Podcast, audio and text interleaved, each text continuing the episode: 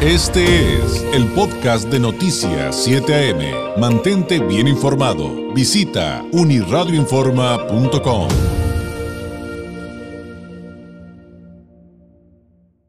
Eh, el tema que vamos a tratar a continuación es algo de lo que usted también nos ha comentado mucho y que le agradezco enormemente. Eh, y que ha tenido todo tipo de reacciones, aunque la mayoría están inclinadas hacia un lado muy claramente y que tiene que ver con eh, pues las imágenes del Dalai Lama eh, este, con esto de la lengua y el menor y demás.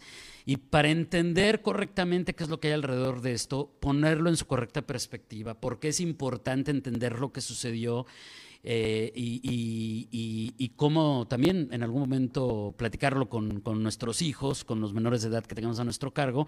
Pues para hablar de este tema, eh, le agradezco enormemente que nos tome la llamada Juan Martín Pérez, coordinador de Tejiendo Redes eh, Infancia en América Latina y el Caribe, fundador del, del Caracol Asociación Civil. Juan Martín Pérez. Juan, ¿cómo estás? Muy buenos días. Buenos días, David. Gracias por esta oportunidad. Al contrario, gracias por este tiempo. A ver, ¿Desde dónde ver en su correcta perspectiva lo que sucedió con el Dalai Lama y por qué nos debería de preocupar? Sí, mira, yo creo que eh, se ha pretendido hacer un debate donde no lo hay, bajo un argumento de prácticas tradicionales de una religión, en este caso el budismo tibetano. Eh, sin embargo, lo que es central recordar es que todos los niños y niñas en el mundo están protegidos por la Convención sobre los Derechos del Niño. Este es un tratado internacional que han firmado, reitero, todos los países del mundo, exceptuando los Estados Unidos, que establece que niños y niñas no pueden ser víctimas de ninguna forma de violencia. Y específicamente en el artículo 24 señala que todas aquellas prácticas tradicionales que afecten la dignidad de niños y niñas tienen que ser eh, eliminadas. Y eso es una obligación de los estados, en este caso concreto del estado hindú o de la India. Ahora, eh, hay que recordar también que todas las iglesias del mundo están establecidas legalmente, en su gran mayoría, eh, facturan literalmente dinero y tienen obligaciones legales. Entonces, la iglesia tibetana eh, tiene una obligación como institución para no violar derechos de niños y niñas. Y todos los jerarcas, en el caso del señor Dalai Lama, son ministros de cultos que se asumen con consecuencia por la responsabilidad tan alta que tienen un rango similar a, cualquier funcionario eh, de gobierno, aunque no lo sean, pero me refiero al ámbito de responsabilidad. Estos elementos, David, son centrales para poder insistir y explicar por qué eh, lo que hemos visto viralizado en un video en redes sociales de un adulto de 87 años con poder eh, que coacciona o presiona a un niño de nueve años para eh, besarle la boca, pero después pedirle que le chupe la lengua. Esto, en sentido común, es incorrecto y eh, se ha tratado de jugar con la idea de que esto era una tradición, una broma y que era un acto de respeto, pero lo que hemos tratado de explicar a las personas es que tienen que separar su espiritualidad y su creencia religiosa de las iglesias y las responsabilidades que tienen, igual los ministros de culto, porque esto, David, implicaría que tuviéramos, si este fuera un acto de respeto, que se hace frecuentemente, tendríamos muchísimas, muchísimas imágenes del Dalai Lama eh, pidiendo que un jerarca como el Papa o Barack Obama o otros presidentes o jefes de Estado con los que se reúne con frecuencia le chupen la lengua y no existe ninguno, ningún caso como tal, ¿no? Tampoco hay ninguna evidencia, cuando menos documentada, de otros niños que hayan sido víctimas de ello. Entonces, lo que corresponde es que el Estado hindú tiene que investigar y será un juez el, de ese país que, de acuerdo a las normativas, identifique eh, todos los componentes para saber si hay un delito que perseguir. Lo que sí podemos todas y todos ver en ese video que está viralizado es la resistencia del niño, cómo se echa para atrás, cómo coloca su frente para impedir tocar la lengua y claramente eh, es muy, muy vergonzoso porque lo comentabas hace un momentito, todas y todos tenemos interacción con niños y niñas y ven ese material. Eh, ¿Cómo logramos explicarles que nadie puede tocar su cuerpo, eh, pero sobre todo los niños y niñas no pueden estar a disposición de los deseos de las personas adultas, porque precisamente esa es la frontera que se cruza cuando se comete cualquier tipo de abuso con niños y niñas, especialmente abuso sexual. Claro, entonces, en primer término y quizá lo más importante, si estoy entendiéndolo bien, Juan, es entender que lo sucedido fue una agresión que no se debe normalizar ni minimizar como una broma.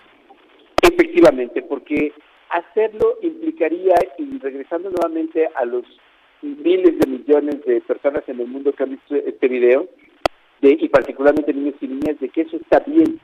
Es decir, que una persona con poder, que una persona mayor pueda, por su deseo, eh, besar a un niño o pedirle que le chupe la lengua. No, no hay manera de eso entenderlo.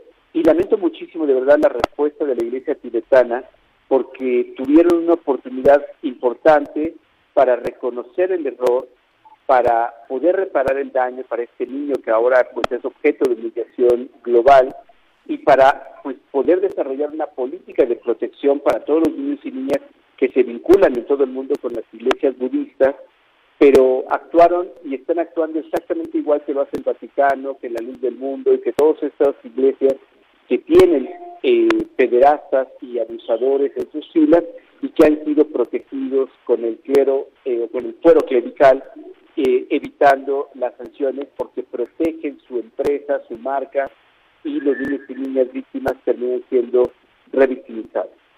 Oye, ¿y tú cómo ves la manera en que han salido muchas personas a defender al Dalai Lama, incluso personas famosas eh, que, mm, que, están tratando de hacer justamente esto que nos explicaste?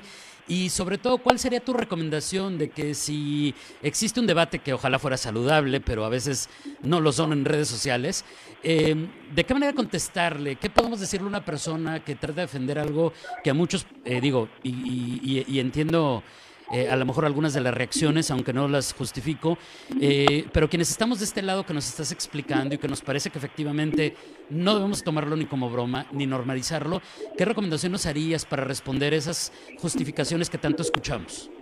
Mira, yo creo que hay tres cosas elementales. Uno es que estamos hablando de paradigmas o de lentes distintos. Hay personas que están, entre comillas, eh, justificando y defendiendo al Dalai Lama, incluso pidiendo que se le respete, pero lo hacen desde la religión y desde la tradición. Eh, y estamos entonces en un debate frente al aborto eh, de grupos religiosos que se oponen al aborto, pero lo hacen desde la religión y la fe. Y ahí no hay nada que discutir, porque la interrupción del embarazo es un hecho de salud, de salud pública. Y aquí lo que estamos hablando hoy, y por eso hago el contraste, es que tenemos que recordar que estamos hablando de derechos humanos. Los niños y niñas, aunque ahora, 2023, muchas personas no lo tengan presente, son personas tienen derechos propios. No es si le autorizó a la mamá, no es si eh, pueden ser una tradición, no. Tienen derechos y el niño evidentemente en ese video está incómodo y se resiste al acto. Entonces creo que eso es lo central y esto se llama cultura adultocéntrica. Cuando pensamos todo desde el mundo adulto para justificar al mundo adulto y invisibilizamos o negamos el sentimiento, la vivencia y los derechos de niños y niñas. Y yo lo que invito al público es a que se pregunte qué hubiera sucedido si fuera su hijo o fuera su hija. ¿Defendería con tanta vehemencia? Eh, ¿Qué sucede si un vecino eh, adulto mayor eh, le pide a su hijo o a su hija que le chupe la lengua? ¿Respondería igual? ¿Lo defendería igual? Es más, un cura, un obispo de su propia religión o de un ministro de culto de su propia religión, ¿respondería igual? ¿Lo defendería igual? Y claro que no, es sentido común, es incorrecto y no podemos justificar lo injustificable. Y ahora respecto a lo que nos comentabas hace un momentito en cuanto a la vista jurídica de un hecho de esta naturaleza, eh, digo, yo sé que hay un contexto, hay un lugar, hay un país, cada uno tiene sus leyes, pero eh, finalmente también da la impresión de que eh, pues lamentablemente Juan no va a pasar nada, eh, que no hay denuncia, dicen muchos, entonces no hay nada que perseguir. Ahí, hay que podríamos decir, qué podríamos reflexionar respecto a esa, parte que ya, nos diste un adelantito. Pues mira, precisamente eh, cuando hablé al inicio de la Convención sobre los Derechos del Niño, obliga a los estados, en este caso el estado hindú, eh, a que si la familia, la mamá o el papá de este pequeño no presentó denuncia, como sabemos, porque están...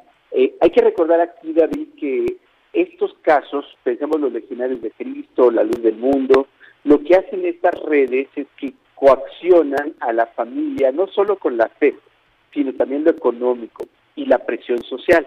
Es por eso tan frecuente que no presentan denuncias.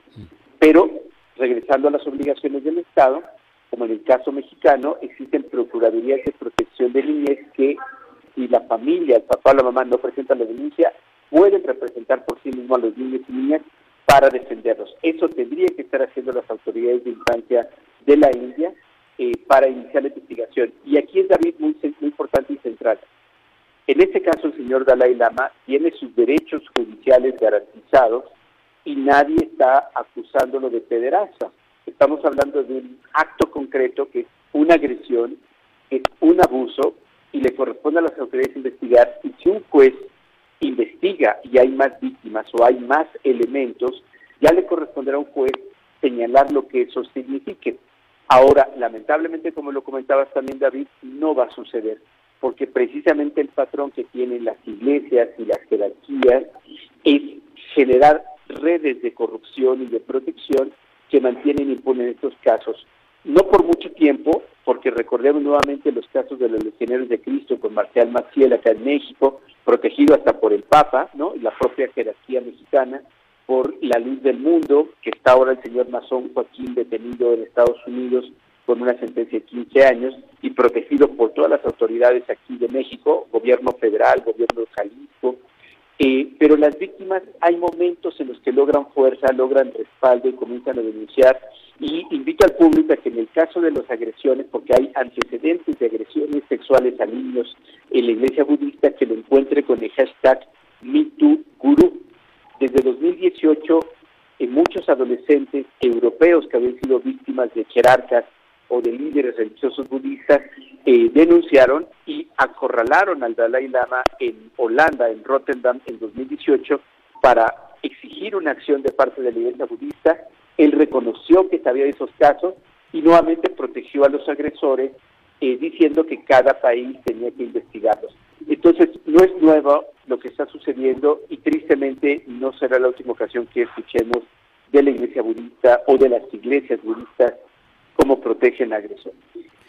Juan, te agradezco enormemente este tiempo, esta explicación, algo con lo cual podamos cerrar, algún mensaje final antes de despedirnos, algo que agregar. Sí, gracias David. Hay que insistir que no hay ninguna forma de violencia que pueda ser justificable, ninguna. Y además tenemos que trabajar con niños y niñas, como tú lo decías acertadamente, hablar con ellos y con ellas, que nadie puede tocar su cuerpo y tenemos que trabajar en torno a la educación sexual integral. La mejor forma de proteger a niños y niñas es que estén educados en sexualidad de forma integral. Muchas gracias, Juan. Un abrazo a la distancia. Buenos días. Buenos días, gracias. Excelente semana. Es Juan Martín Pérez, coordinador de Tejiendo Redes Infancia en América Latina y el Caribe, Fundación de El Caracol, Asociación Civil, pues platicándonos eh, de cómo le parece que es una agresión evidente, el beso, llamémoslo así, del Dalai Lama a un menor y que no, que no se debe minimizar ni normalizar. Este fue el podcast de Noticias 7am. Mantente bien informado. Visita unirradioinforma.com.